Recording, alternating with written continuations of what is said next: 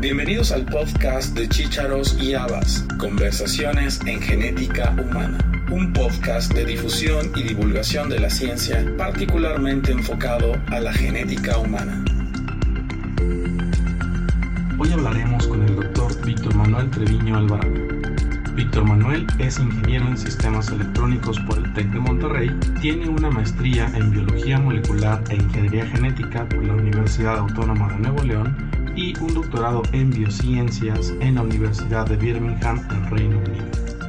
Actualmente se desempeña como líder de proceso y coordinador científico del proyecto Origen, del cual hablaremos en este episodio. Hola Víctor, bienvenido. Hola, Elías, gracias por invitarme a tu, espacio. Es un gusto tenerte aquí y sobre todo que nos platiques de este proyecto que me pareció muy interesante. 100.000 genomas de personas mexicanas nacidas o radicadas en el país para saber un montón de cosas. Platícanos, ¿cómo nació esta idea? Fíjate, mi jefe este, diría que 100 mil son hasta pocos. Eh, realmente esta idea nació de Tech Salud con el doctor Guillermo Torre. Un día me preguntó, oye Víctor, ¿podemos obtener el exoma? Porque en aquel momento hablamos de exoma, de mil, cinco mil muestras para estudiar genes y no, pues sí, sí podemos. Bueno, y la siguiente vez que lo vi me preguntó por 10 mil y la siguiente vez que lo vi pues me preguntó por 100 mil y entonces Realmente, ¿por qué es esto? Porque una de las preguntas que queríamos o que en realidad estábamos atacando en ese momento era cuánta información de mexicanos había genómica disponible. Y la verdad es que hay muy poca información genómica de mexicanos o de latinoamericanos disponible para estudio en, el mundo. En el mundo tenemos mucha información, sobre todo de población europea y, de Estados Unidos. De hecho, la información de, de latinos que tenemos en realidad es producida en Estados Unidos, de los latinos, nuestros paisanos de toda Latinoamérica que residen en, Estados Unidos y que han, entrado algunos protocolos de, estudios donde se ha hecho genómica ya. Entonces, este estudio básicamente nació por la necesidad de estudiar genomas de latinos y en particular de mexicanos, ¿verdad? Muy bien. Eh, e, es un proyecto no de un año, sino de cinco, cuando menos donde pretenden o han programado más bien la captación de estos 100.000 individuos. Supongo que la representatividad de la muestra es muy importante y veo que para el primer año están planeados 5.000 muestras, para el siguiente año 2022-2023 15.000, 23-24 30.000 y en el último año que va del 2024 al 2025 la restante 50.000 muestras. Platícanos cómo es este proceso de reclutar esta cantidad de muestras. Bueno, eh, estos números eh, primero son una planeación inicial y que poco a poco se, han ido moldeando un poquito, adquiriendo experiencia de los prototipos y de la experiencia que vamos ganando ya habiendo implementado algunas fases del proyecto. Pero sí, efectivamente, la idea era ir ganando experiencia y, y robusteciendo todos los procesos de tal suerte poder ir creciendo en cuanto a localidades en el país y poder tener una mayor representatividad de, todo el país. Déjame decirte que, por ejemplo, uno de los problemas que tuvimos es de entrada la definición de mexicano, ¿verdad? En, muchos estudios que se han hecho, decimos, oye, pues ser mexicano por ejemplo, si yo quiero estudiar las raíces mexicanas y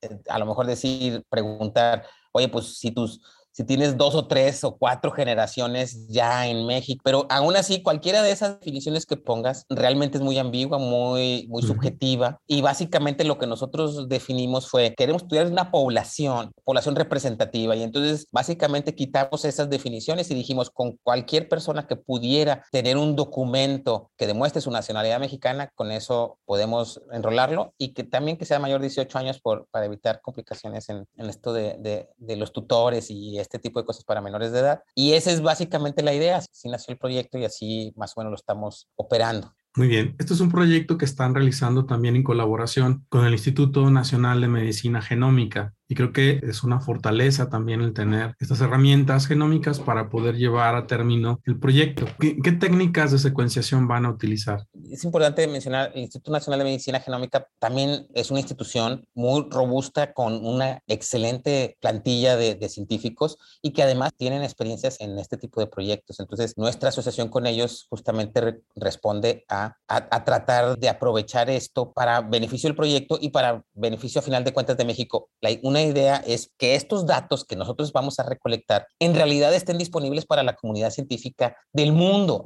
Estar asociados con una institución líder en genómica en, México, pues para nosotros era muy importante. Y bueno, estamos trabajando con ellos y cercanos a ellos en, en muchos aspectos. Pero respondiendo a tu pregunta de la secuenciación, sí, efectivamente nosotros estamos usando las tecnologías de nueva generación, estamos utilizando tecnologías de Illumina con la tecnología de punta, con los mejores equipos, los más recientes, estamos utilizando un NovaSec 6000, eh, eh, en donde podemos básicamente en cada corrida podemos este, incluir 48, ahorita tenemos corridas de 48 personas o genomas completos. Recuerda que al, inicio te decía que lo, primero, la idea que, tuvimos al inicio fue de exomas y después analizando un poquito más y diciendo, oye, pues a lo mejor para tener un poquito más de tiempo de vida de uso de los datos, pues hay que sacar genoma y, nos aventamos y, soñamos con tener 100 mil genomas mexicanos y bueno, pues ya encarrerados, pues de una vez. Con genomas.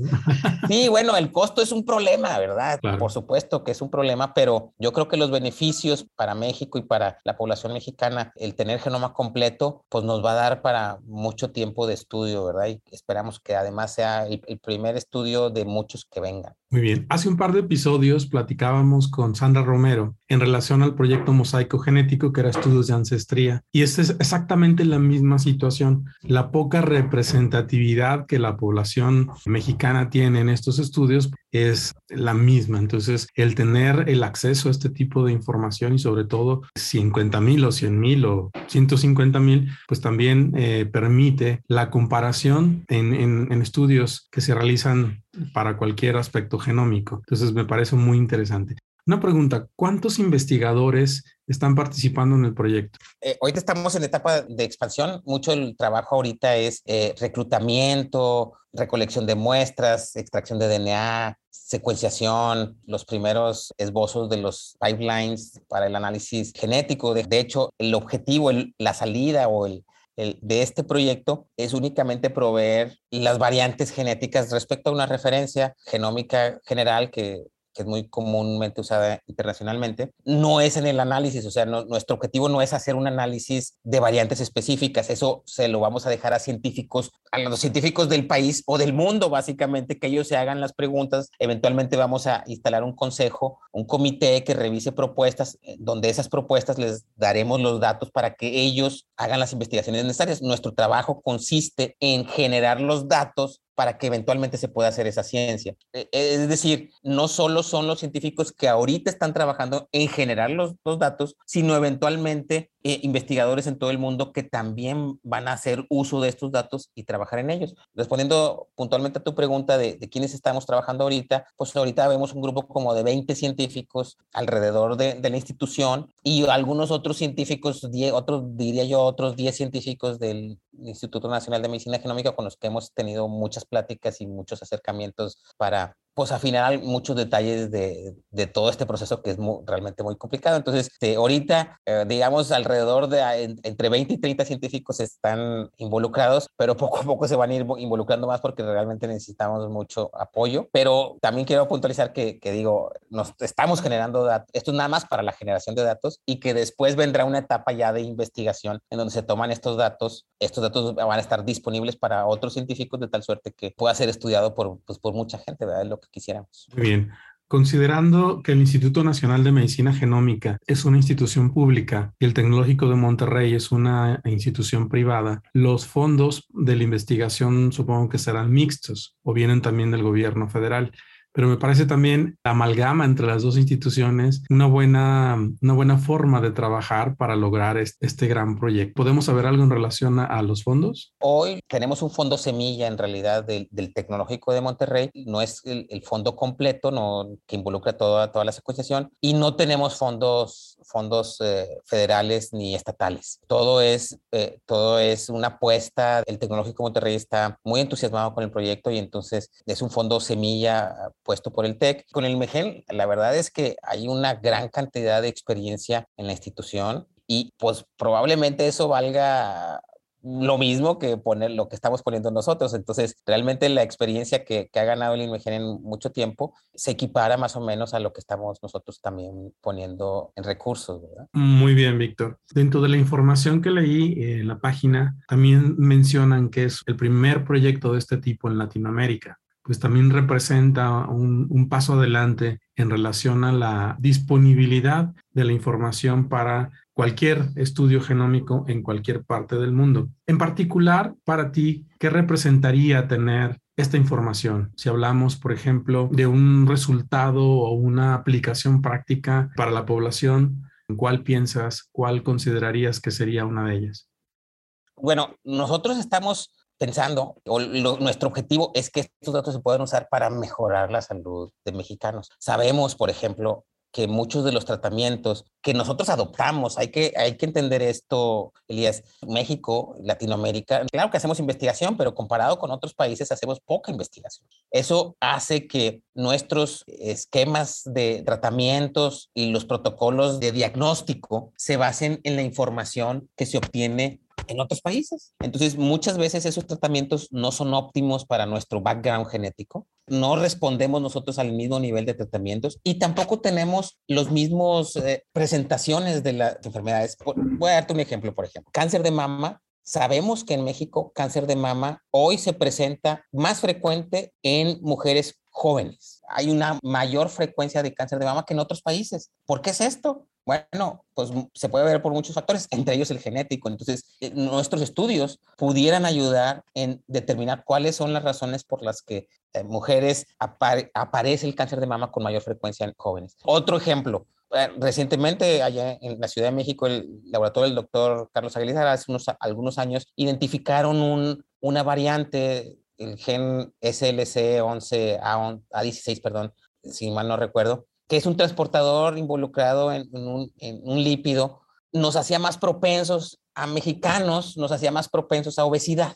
Entonces, este tipo de cosas si no tenemos una fuente de información importante, pues este tipo de cosas se convierte en esfuerzos aislados. Entonces lo que queremos es a una misma, a una misma población tener el genoma completo y de esto que pueda derivarse no solo a estudios como el que derivó a la identificación de esta variante asociada a, obesidad, sino algunas, muchas otras cosas que se puedan investigar. Entonces, nuestro cuestionario, por ejemplo, tiene cuestionarios, claro, obviamente de obesidad, hipertensión, de salud mental, salud dental, de, visión, de audición, de hospitalizaciones, de enfermedades a las que, hay, te hayas, que ya hayas padecido, en fin, toda esta información que eventualmente va a poder ser usada para hacer asociaciones genéticas a, pues, a una gran cantidad de, enfermedades o condiciones, ¿verdad? Entonces, creemos que teniendo esta base de datos, tanto epidemiológica como genética, va a ser una fuente de información muy rica para, para muchas condiciones,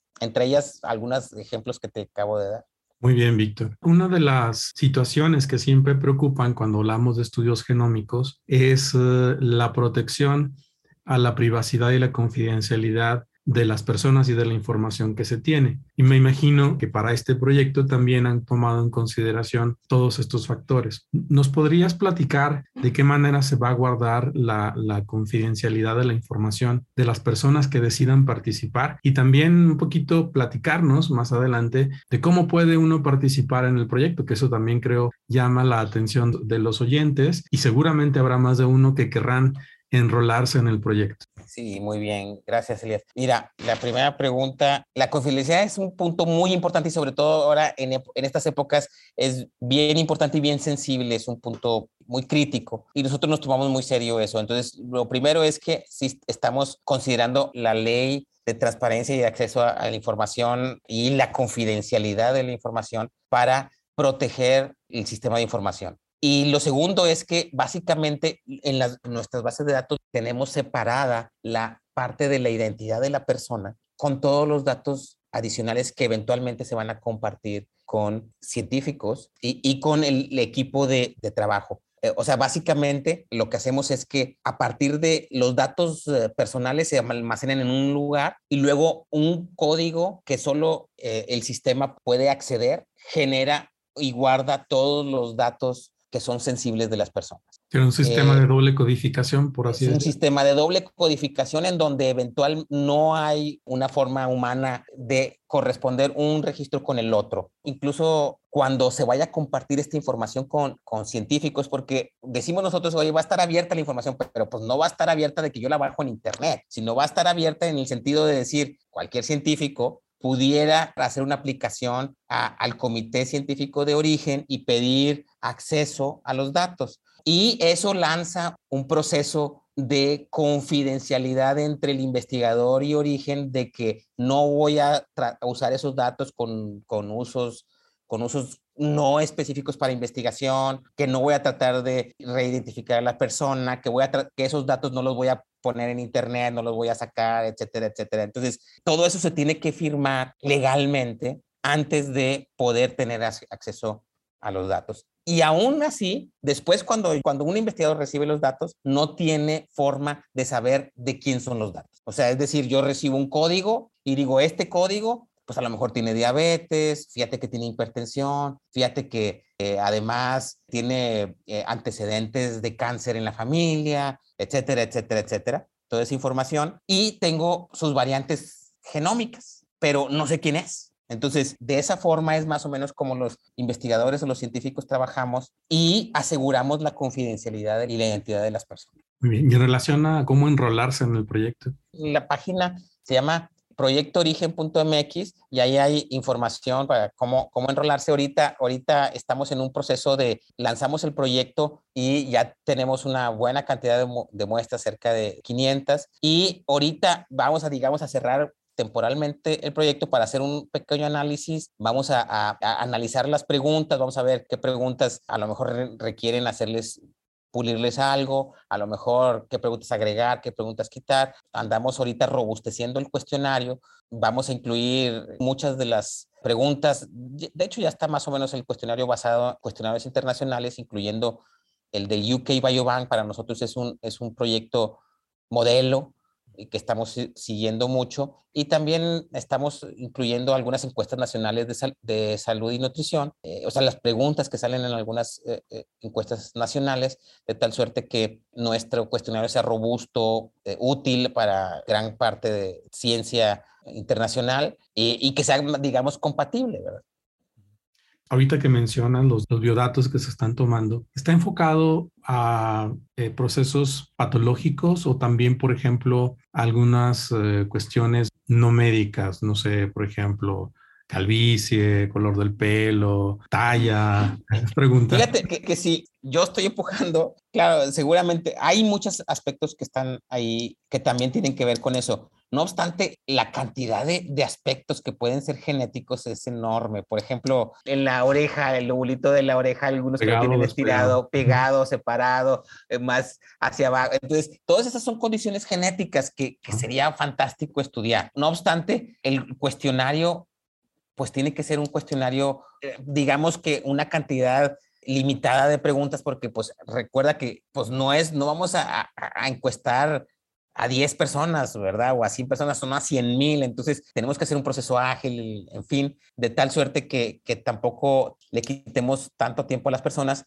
pero nuestra visión es que eventualmente nosotros podamos ir agregando preguntas conforme pasan los años, de tal suerte que los participantes que ya nos dieron su información nos puedan dar información respecto en, en el futuro todavía no, no tenemos claro cómo instrumentarlo, o sea, instrumentarlo en el sentido de si es práctico o no. Por ejemplo, en esta primera etapa, todos los participantes los ligábamos con un correo electrónico. El ligar el correo electrónico con, con la persona nos permite eventualmente, fácilmente comunicarnos un poquito con la, con la persona y decir, oye, por ejemplo, este año, oye, te, te voy a hacer una comunicación de decir, oye, pues mira, agregamos esta serie de preguntas, 10, 20, 30 preguntas este año por favor, si tienes chance de pasar al sistema y, y contestárnoslas. Entonces, eso funciona muy bien, o sea, y, y sería fantástico. El problema es que si lo vas a abrir para 100 mil personas y la primera pregunta que sería es, ¿el punto de contacto de estas 100 mil personas sería el correo electrónico? o no. Porque si, si ya es correo electrónico, fíjate, ya tenemos un sesgo en quiénes son los que podrían participar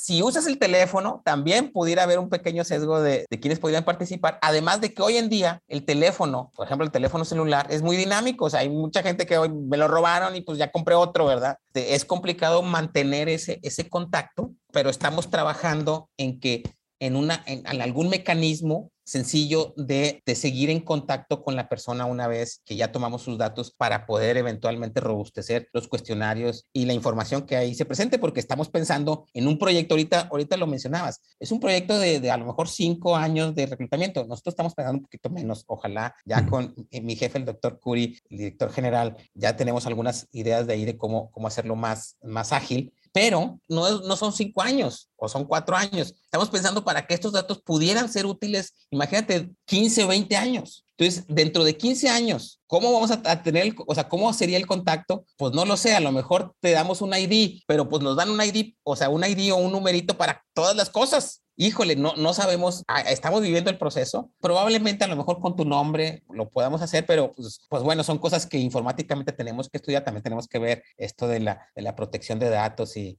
y eso ahorita lo estamos ligando con el, con el correo electrónico, pero creemos que no pudiera no ser la mejor forma para tener datos a futuro. Ajá quizá las tecnologías de información y comunicación puedan ayudar un poquito a través de una app o de algo nuevo que aparezca en el futuro para hacerlo tenemos una tenemos una app pero otra vez o sea sigue sigues teniendo un poquito el sesgo de de que solo los que pueden accesar solo los que pueden acceder de hecho déjame decirte por ejemplo una parte muy importante ahorita en dónde es donde puedes hacer asociación más importante. Decíamos al principio, cuando nació el, proyecto, decíamos, oye, pues, este, oye, pues con los estudiantes del TEC y, o estudiantes en, general, pero pues la verdad es que todos estamos chavos, ¿verdad? O sea, todos fuimos chavos en algún momento. A los 18 años o a los 20 años no nos duele nada nos empieza a doler a los 50 o a los 40 o a los 30 y tantos, ¿verdad? Ya empezamos ahí con algunas cosas. Y entonces, realmente, en este tipo de cosas o situaciones que nos pasan durante la vida, son las más interesantes desde un punto de vista genético y desde un punto de vista poblacional. Por ejemplo, si pudiéramos agarrar, oye, pues a pura gente de 50 años en adelante, pues sería fantástico porque tenemos una cantidad de fenotipos que pueden suceder a las personas y que pues, eso pueda robustecer los datos y por lo tanto estudiarlo con mayor eficacia. El problema es que tampoco puedes decir, oye, nomás vamos a agarrar a gente de mayor a 50 años, porque pues eh, se complica, uno, y dos, no estudias cosas desde temprano, ese es un otro problema, y, y el otro problema es el tipo de población que tenemos ahorita mayores de 50 años, el tipo de población que tenemos ahorita mayores de 50 años y que nos, y que digamos que tengamos 100 mil, pues a lo mejor no tiene acceso a teléfono, a lo mejor no, no lo saben utilizar, en fin, una app a lo mejor no es factible, en fin, todos estos aspectos nos orillan a que primero tenemos que tener, tiene que ser robusto y que no dependamos de una, de algo eh, eh, este, tecnológico muy particular, ¿verdad? Dentro de lo especificado para participar, hay una evaluación que se hace presencial, que es el estudio de composición corporal y que te permite saber el estado de salud de la persona. No sé si nos puedes explicar en qué consiste y por qué está dentro del proyecto? Fíjate, qué, qué, qué interesante. Sí, mira, nosotros eh, eh, como parte de, de, uno, de tener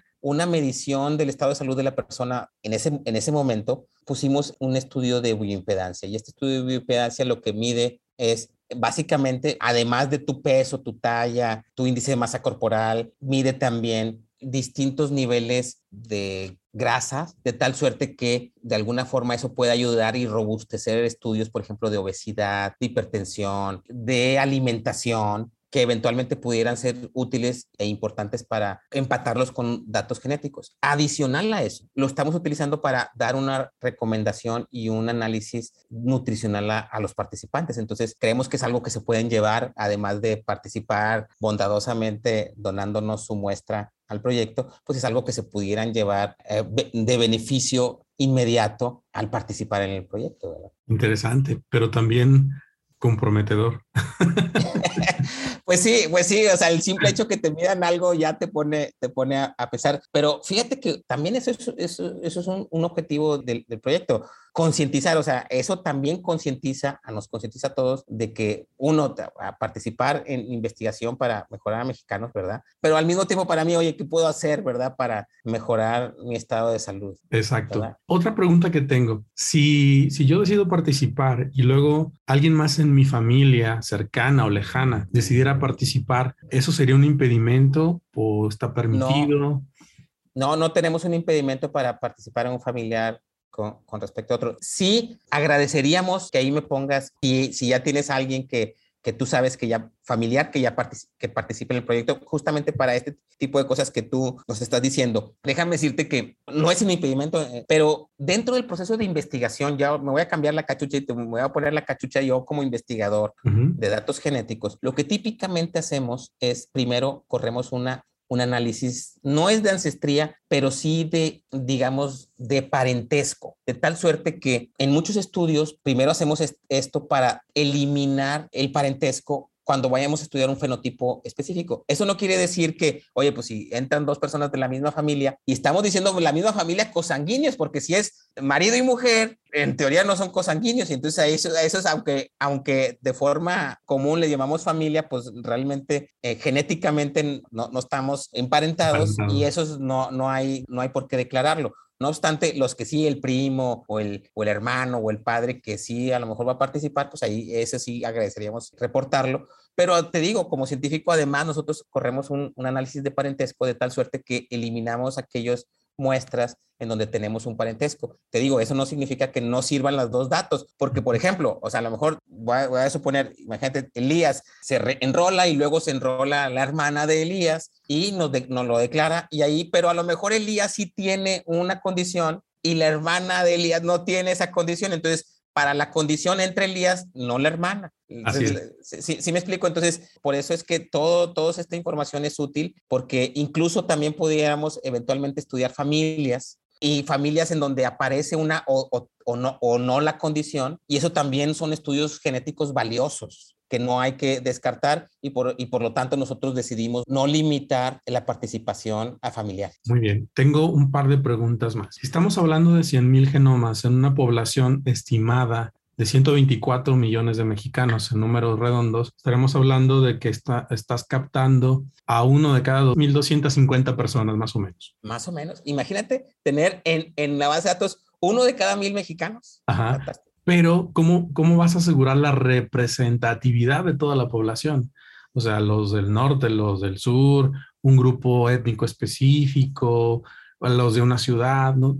¿Tienen planeado cómo distribuir la muestra? Mira, ahorita nos estamos concentrando en las ciudades, básicamente en las ciudades representativas del país, porque estas amalgaman la mayor cantidad de población del país. Ok. Eh, entonces, sí, básicamente lo vamos a, repartir. Ahorita nuestra consideración es repartir eh, eh, la representatividad en base a la base proporcional de los estados y dentro de los estados, pues eh, representatividad en, ciudades. Por ejemplo, Veracruz es complicado porque pues, geográficamente es muy, digamos, este, extenso y, y, hay varias ciudades allí en Veracruz, por ejemplo, en donde representativamente podemos, digo, vamos a hacer la, la, la, toma de muestras en distintas ciudades en Veracruz, por ejemplo. En otros estados, por ejemplo, en Aguascalientes, a lo mejor será pues en un solo sitio, en, en, una sola región. Y eso es más o menos lo que tenemos pensado. Para la representación de grupos étnicos, ahí es un poquito más difícil porque hay muchos grupos étnicos en México. Es una gran variedad, pero enorme. Y entonces ahí lo que, que pretendemos hacer es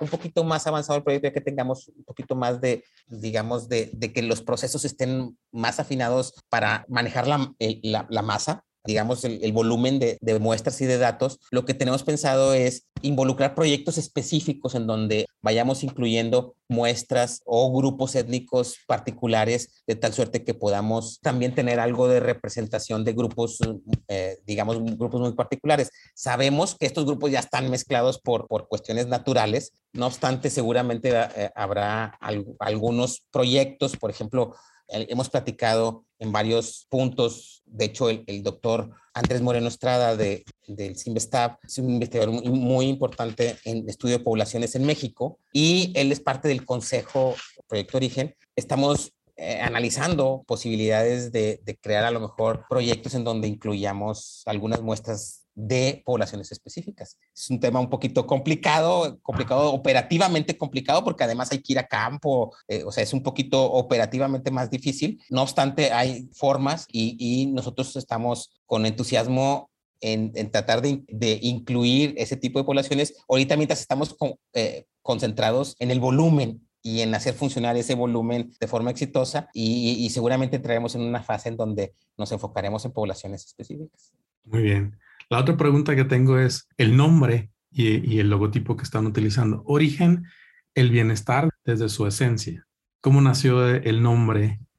Este, bueno, pues realmente lo que trataba de, lo que trata de, representar es los orígenes de, las, de la humanidad. Lo que queremos es que esto sea un recurso de datos para salud, obviamente de México, pero si, si usas los datos globales en conjunto con otras otras bases de datos de, Inglaterra, de China, de Estados Unidos, de, de Asia, en fin, pues ya nos va a hablar de la humanidad. Y entonces esto, eh, por eso esto nombre de origen, de tratar de, ver nuestros orígenes y hacia dónde vamos y, y un bienestar a, futuro, pues más o menos fue lo que se trató de plasmar en el logo, en el nombre y en los slogans, ¿verdad? De, publicidad de tal suerte que, que pues pudieras tener un, poquito más de un, sentido de pertenencia en todos los que participamos. En Muy bien, Víctor y también te lleva a la, esencia, que sería la medicina de precisión, ya no en el futuro, sino en un par de días en términos cronológicos, ¿no? Y creo que también es uno de los, de los retos y resultados que esperamos de que esta información genómica nos permita tener una mejor medicina de precisión para nuestros pacientes, para nuestras enfermedades y para nuestra población. Entonces creo que eh, es un beneficio muy importante que, estoy seguro lo van a lograr. Me gustaría que nos hables de las redes sociales, de la página, de cómo los pueden contactar, primero de origen y finalmente tus redes sociales. Gracias. Bueno, la página de origen es proyectoorigen.mx. Ahorita estamos justamente en un proceso de, reajuste, de un poquito ya de, lanzar esto ya de una, a una segunda fase un poco más masiva. Lo que hicimos, lo que ya tenemos ahorita fue, digamos, el, piloto. Ya salimos de ese piloto y ahora sí lanzarlo masivo. Y ahí es justamente donde se va a hacer la expansión de estas redes sociales, en donde seguramente tendremos un Twitter, seguramente tendremos una, una página de Facebook. Ahorita lo hemos mantenido un poquito, un poquito a un nivel de piloto. Ya logramos, este, digamos, exitosamente pasar esta etapa y ahora nos vamos a lanzar más, pues, como te decía, más, más amplio. Y ahora sí es donde ya viene la época de lanzar los Twitters, los, eh, los Facebooks, los, yo no sé si los Instagram, yo no tengo Instagram, pero mis hijos sí, y entonces, este, pues a lo mejor también hay que entrar en, en, en, este, en este mundo de redes sociales. Yo en particular, mi Twitter es arroba Víctor Treviño, sí, es arroba Víctor Treviño eh, es el Twitter que tengo y yo trato ahí de, mantenerme actualizado pues en todas estas cosas genómicas, medicina de precisión y más o menos por ahí estaremos lanzando pues anuncios de cómo va avanzando el proyecto, ¿verdad? Muy bien, Víctor. Pues es un gusto platicar contigo, eh, saber que la bioinformática está viva y latente en el país, que los proyectos de investigación genómica también son una realidad para nuestro país, a pesar de las circunstancias en las que estamos viviendo. Y estoy seguro que esta información y esta visión de proyecto a largo plazo va a ser muy beneficiosa para nuestra población. Muchísimas gracias por tu tiempo, Víctor. Es un gusto haber platicado contigo y bueno, estamos a disposición para cuando quieran hacer algún, algún aviso importante del proyecto. Muchas gracias. Eh, aprovecharemos esta, esta oportunidad y, gracias por, por, darnos este espacio Muchas gracias.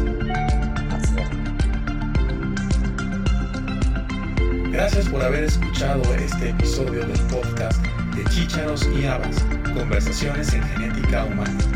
Te esperamos la próxima semana con un nuevo episodio y te invitamos a que te suscribas gratuitamente en cualquiera de nuestras plataformas.